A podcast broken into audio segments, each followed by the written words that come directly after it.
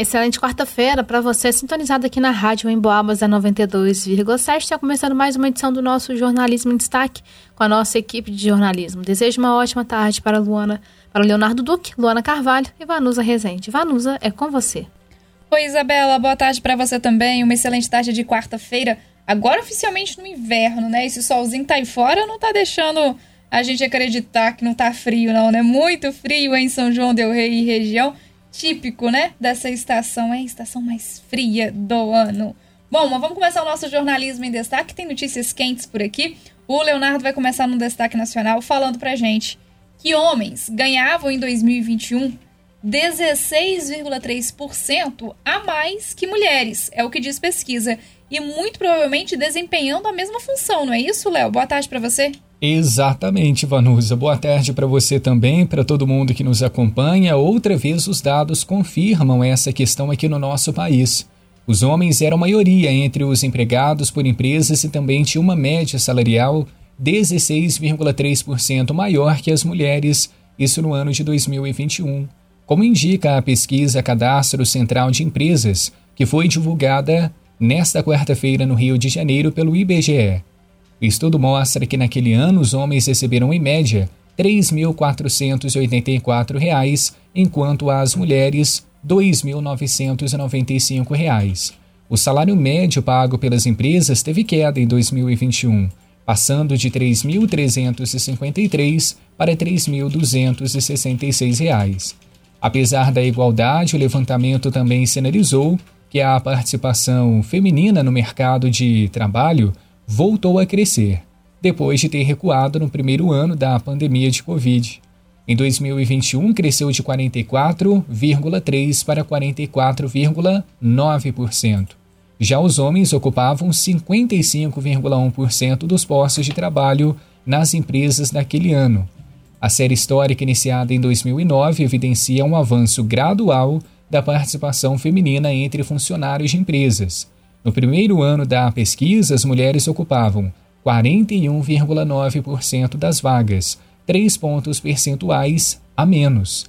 Em 2021, o número de empresas e organizações contabilizado pelo estudo cresceu no país 5,8% e a quantidade de sócios e proprietários subiu 5,1%, somando mais de 7 milhões de pessoas. Já o total de pessoas ocupadas pelas organizações chegou a 47,6 milhões de pessoas. Ou seja, Vanusa, tivemos um pequeno avanço de 2021 para cá, mas ainda com muitas questões pendentes para serem resolvidas nessa questão de igualdade de gênero. Oh, a gente que o diga, viu, Leonardo? Obrigada pelas suas informações e que o número possa continuar diminuindo, né, gente? Até porque se fosse para falar de reparação histórica, aí a gente ia ter que começar a ganhar mais que os homens, né? Mas tá longe da realidade. Duas horas e dez minutos, agora a gente conversa com a Luana Carvalho, porque o monitor da violência apontou que na contramão do Brasil, Minas registra aumento de assassinatos no primeiro trimestre deste ano de 2023, né, Luana? Boa tarde para você. Boa tarde a você, Vanus, e a todos que acompanham. Enquanto os crimes violentos caíram no Brasil no primeiro trimestre de 2023, em Minas Gerais as ocorrências aumentaram 11,5% em comparação com o mesmo período do ano passado. Foram 713 registros nos três primeiros meses deste ano, ante 639 de janeiro a março de 2022. Os dados analisados incluem homicídios, latrocínios, que são os roubos seguidos de morte, e lesões corporais seguidas de morte. Ao analisar os números em Minas Gerais neste ano, foram registrados 694 homicídios, 15 latrocínios e 4 ocorrências de lesão corporal seguida de morte. No Brasil, foram registrados 10.216 assassinatos nos três primeiros meses deste ano, o que representa uma queda de 0,7% em relação ao mesmo período do ano passado. Todas as regiões do país tiveram redução no número de crimes violentos, com exceção da região Sudeste, na nossa região, todos os estados registraram mais assassinatos no primeiro trimestre, com destaque para o Rio de Janeiro, Vanusa, com uma, uma alta de quase 16%. Tá certo, Lona. Obrigada pelas suas informações aqui no Jornalismo em Destaque. Pena, né? Essa indo contramão aí do país. Bom, agora a gente vai falar aqui com o Leonardo Duque novamente, porque aqui no Boca no Trombone, que é aquele espaço que você tem para conversar diretamente com a nossa equipe, através do 988071927. Você pode mandar mensagem de texto, de áudio, como preferir. No início da semana a gente recebeu uma mensagem reclamando sobre o posto de saúde do bairro Fábricas, que está fechado. Fomos atrás e a informação veio o porquê de, na verdade, não ter nem começado a funcionar, né, Leonardo? Temos agora a explicação, Vanus. É interessante que nós acompanhamos a inauguração desse posto de saúde lá no bairro das Fábricas, aqui em São João Del Rei. Era muito esperada essa inauguração pela nossa comunidade, já que muitas pessoas precisavam se deslocar lá do finalzinho da Avenida Leite de Castro até outros postos de saúde da cidade, também para a UPA, para resolver alguma questão de saúde, conseguir um atendimento médico. A questão é a seguinte: portas fechadas é o que os moradores do bairro Fábricas aqui na cidade encontram a passar diante do posto de saúde inaugurado em maio do ano passado. A expectativa era que essa unidade que fica ali na subida para o Parque de Exposições, recebesse uma equipe completa de profissionais da saúde um mês após a abertura simbólica, sem contar as instituições de ensino superior parceiras que auxiliariam no atendimento, uma forma de permitir que alunos colocassem seus estudos em prática. Mas não foi o que aconteceu. Então, como você diz, nós recebemos um questionamento aqui no Boca no Trombone. Por que o posto ainda não funciona? Bem, a Secretaria Municipal de Saúde se manifestou sobre o assunto, disse que a unidade de saúde do bairro Fábricas ainda não foi liberada pela Secretaria de Estado de Saúde. Isso devido a graves problemas encontrados na infraestrutura do posto, provocados pelas fortes chuvas de 2022. O espaço necessita, portanto, de uma reforma. A resposta que nós recebemos na íntegra foi a seguinte: a unidade ainda não foi entregue pela Secretaria Estadual de Saúde de Minas por questões de graves problemas encontrados na infraestrutura após as grandes chuvas ocorridas em 2022. Sendo assim, houve a inauguração simbólica e, para não colocar nenhum usuário e profissional em risco, estamos em processo junto ao Estado para reformar o mais rápido possível para prover a real abertura da unidade. Informamos ainda que vai ter início o processo de implantação de duas equipes de saúde da família, com a contratação dos profissionais e o início do cadastramento da população. Isso para depois ter aquele acompanhamento de casa em casa, né, Vanusa, que a gente sabe que acontece em outros pontos da cidade, de acordo com os agentes de atendimento às famílias que todos os postos têm em vários municípios aí do nosso país. E não vai ser diferente também lá nas fábricas, mas é preciso que o espaço esteja aberto para isso acontecer. Léo, realmente, né? E a gente agradece a Secretaria Municipal de Saúde, tem facilitado um pouco esse nosso contato. Durante muito tempo a gente teve dificuldades mesmo de conversar né, com a pasta responsável, a Secretaria de Saúde aí, para entender muito o que está acontecendo aqui na cidade, muitas reclamações que chegam no Boca no Trombone. A gente está articulando uma entrevista com o novo diretor da UPA para entender também como está o atual fluxo né, de atendimento da unidade de urgência e emergência aqui em São João del Rei. Mas o que me chama a atenção é o porquê de recém-inaugurado já ter esses problemas, né? Imagine só, uma unidade recém-inaugurada não funcionar por problema estrutural. Imagina unidades que funcionam há 10, 15, 20 anos. E aí? O porquê desse. Quem vai responder por esse, esses erros aí na estrutura né, do, do imóvel? É algo a ser questionado também, né? A ser pensado e muito interessante porque, como eu disse, a gente acompanhou a inauguração desse posto de saúde aqui na cidade e quando nós estivemos por lá, a infraestrutura parecia, né, de acordo com as imagens e que nós acompanhamos, que estava muito bem organizada. Inclusive com vários novos equipamentos para realizar os atendimentos médicos, e essas chuvas um pouco mais intensas chegaram ali por volta de setembro, outubro. Outubro do ano passado, dia 4 de outubro, não me esqueço da data. Foi uma de pedra aquela também. de pedra, exatamente, porque começou a chover mais cedo, né, o ano passado. Em setembro a gente já estava com esse registro de chuvas, mas foi um dia 4 de outubro que a nossa tarde foi completa aqui para a cobertura daquela temporal que nós tivemos, inclusive com chuva de granizo aqui na cidade de São João del Rei, que os estragos permanecem a, até hoje, né? Mas de qualquer forma, o Leonardo, aí teve essas chuvas, fortes chuvas, mas outubro, a gente já tem junho, e aí?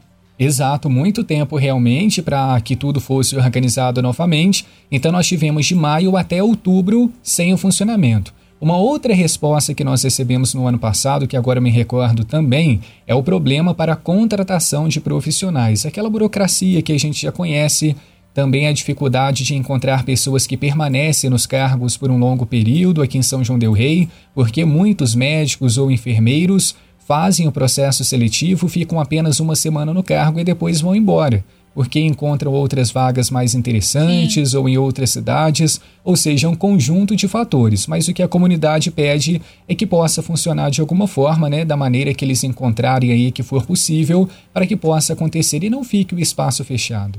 Bom, a gente tem acompanhado no noticiário nacional sobre essa questão da falta de médicos, sobre a oportunidade oferecida através dos mais médicos, né? O município tinha uma data limite para se inscrever, essa data já venceu, né?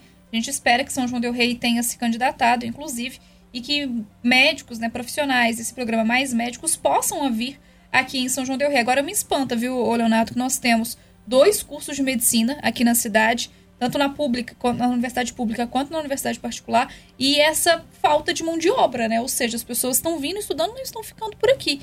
Por que disso, né? Que não, os salários não são atrativos ou estão preferindo aí abrir é, particulares, né, clínicas particulares, trabalhar em clínicas, em clínicas particulares, que é a realidade da grande maioria dos profissionais que atuam no setor público e no particular também. Mas tem que ser estudado, tem que ser entendido. O, a gestão municipal aí também pode, inclusive, né, e deve conversar é, com as instituições aqui do, do município, né, para saber sobre esse interesse. Enfim, tem que ter uma solução, porque a população fica pagando o pá toda vez, não dá, né? Exatamente, principalmente por essa dificuldade do deslocamento até outros pontos da cidade para conseguir o atendimento. E aí muitas pessoas comentaram ali no finalzinho da Avenida Leite de Castro também, para quem mora mais próximo da exposição, também na Vila São Paulo. Ah, mas a gente tem um posto aqui do lado de casa, a gente tem que cruzar a cidade inteira para conseguir um atendimento. Mas são vários fatores que estão sendo colocados aqui: a falta de profissionais, dificuldade para contratação, falta de infraestrutura, salários, muitos pontos para serem debatidos. Tá certo, Leonardo, obrigada, viu, pelas suas informações. Gente, é muito importante esse contato, viu? O nosso ouvinte aqui com a nossa redação, 988071927, mais uma vez agradecendo aí a resposta da Secretaria Municipal de Saúde, porque falar a gente fala, né? Mas tem que ter, esperar o outro lado também com essa resposta. Olha, vamos mudar de assunto? Já fez almoço, né? 12h20, acredito que já fez almoço. Ah, difícil tá sendo lavar as panelas, né, gente? O problema nem é tanto fazer comida, mas mexer com água nesse frio. Mas, ó, mexe agora, viu? Porque se deixar pra noite, a mão fica congelada, né? A água sai da torneira parecendo que é gelo. Impressionante. E aí lavou todas as panelas, organizou a cozinha aí depois do seu almoço.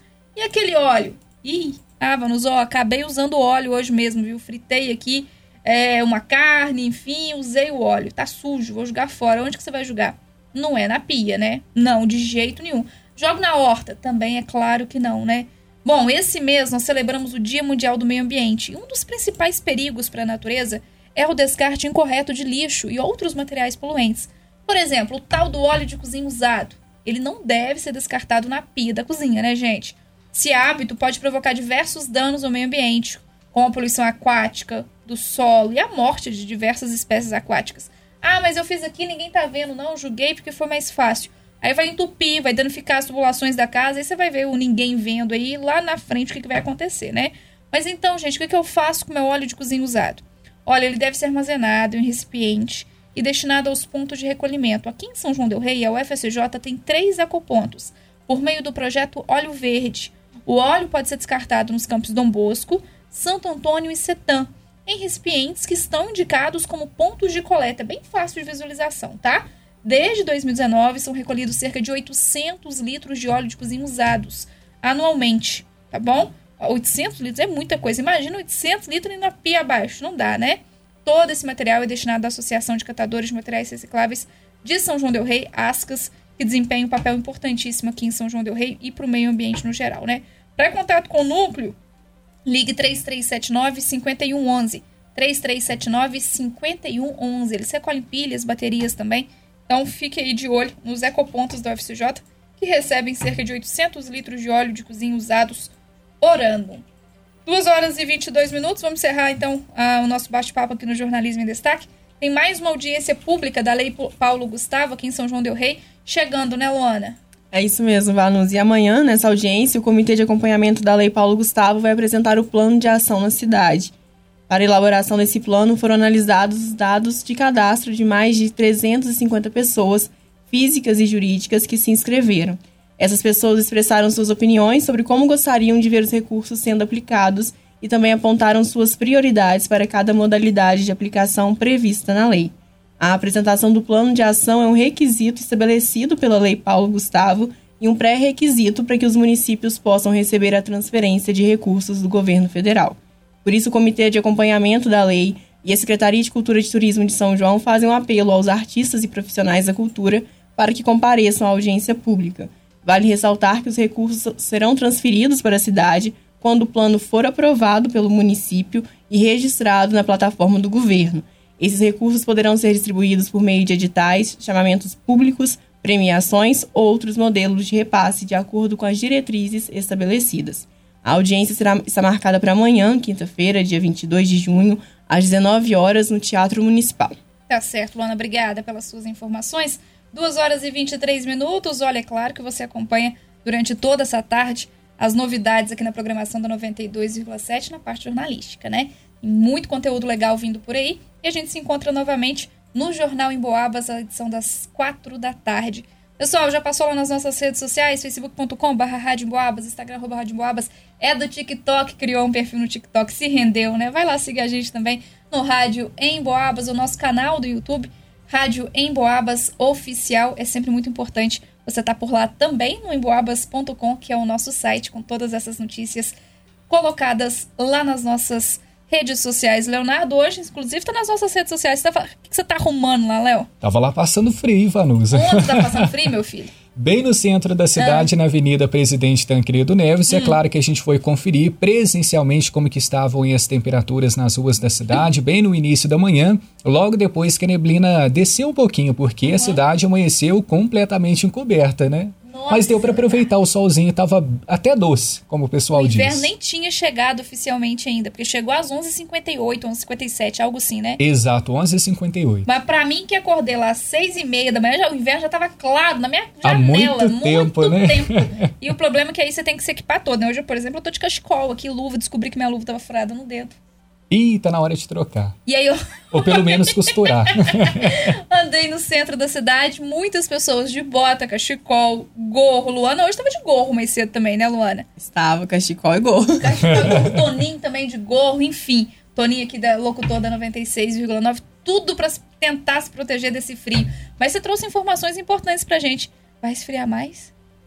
Olha, Vanusa, pelo menos nesses próximos dias, temperaturas equilibradas depois equilibradas do almoço. Como? Equilibradas na casa dos 23, 24 graus depois do almoço, que é o caso que acontece agora. Até tirei uma blusa porque pela manhã eu estava com três blusas pesadas, pessoal. Agora já deu uma esquentada, mas pelas manhãs e às noites também Temperatura baixa, na casa dos 9, 10 graus, no máximo estourando 13 graus, mas não passa disso. Então tem que se preparar principalmente pelas manhãs e para já tirar pelo menos um casaquinho depois do almoço.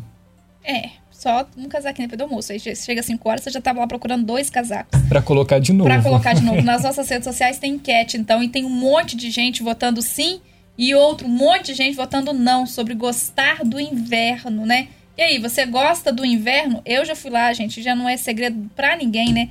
Detesto o inverno, detesto o frio. Amo o calor, saudades. Sabe qual é o melhor dia do inverno? É o último. O último, é exatamente. Aí, Nós temos que passar por ele, né, gente? Então, uma boa tarde para todo mundo. Se esquente, se hidrate, viu? Não esqueça, não.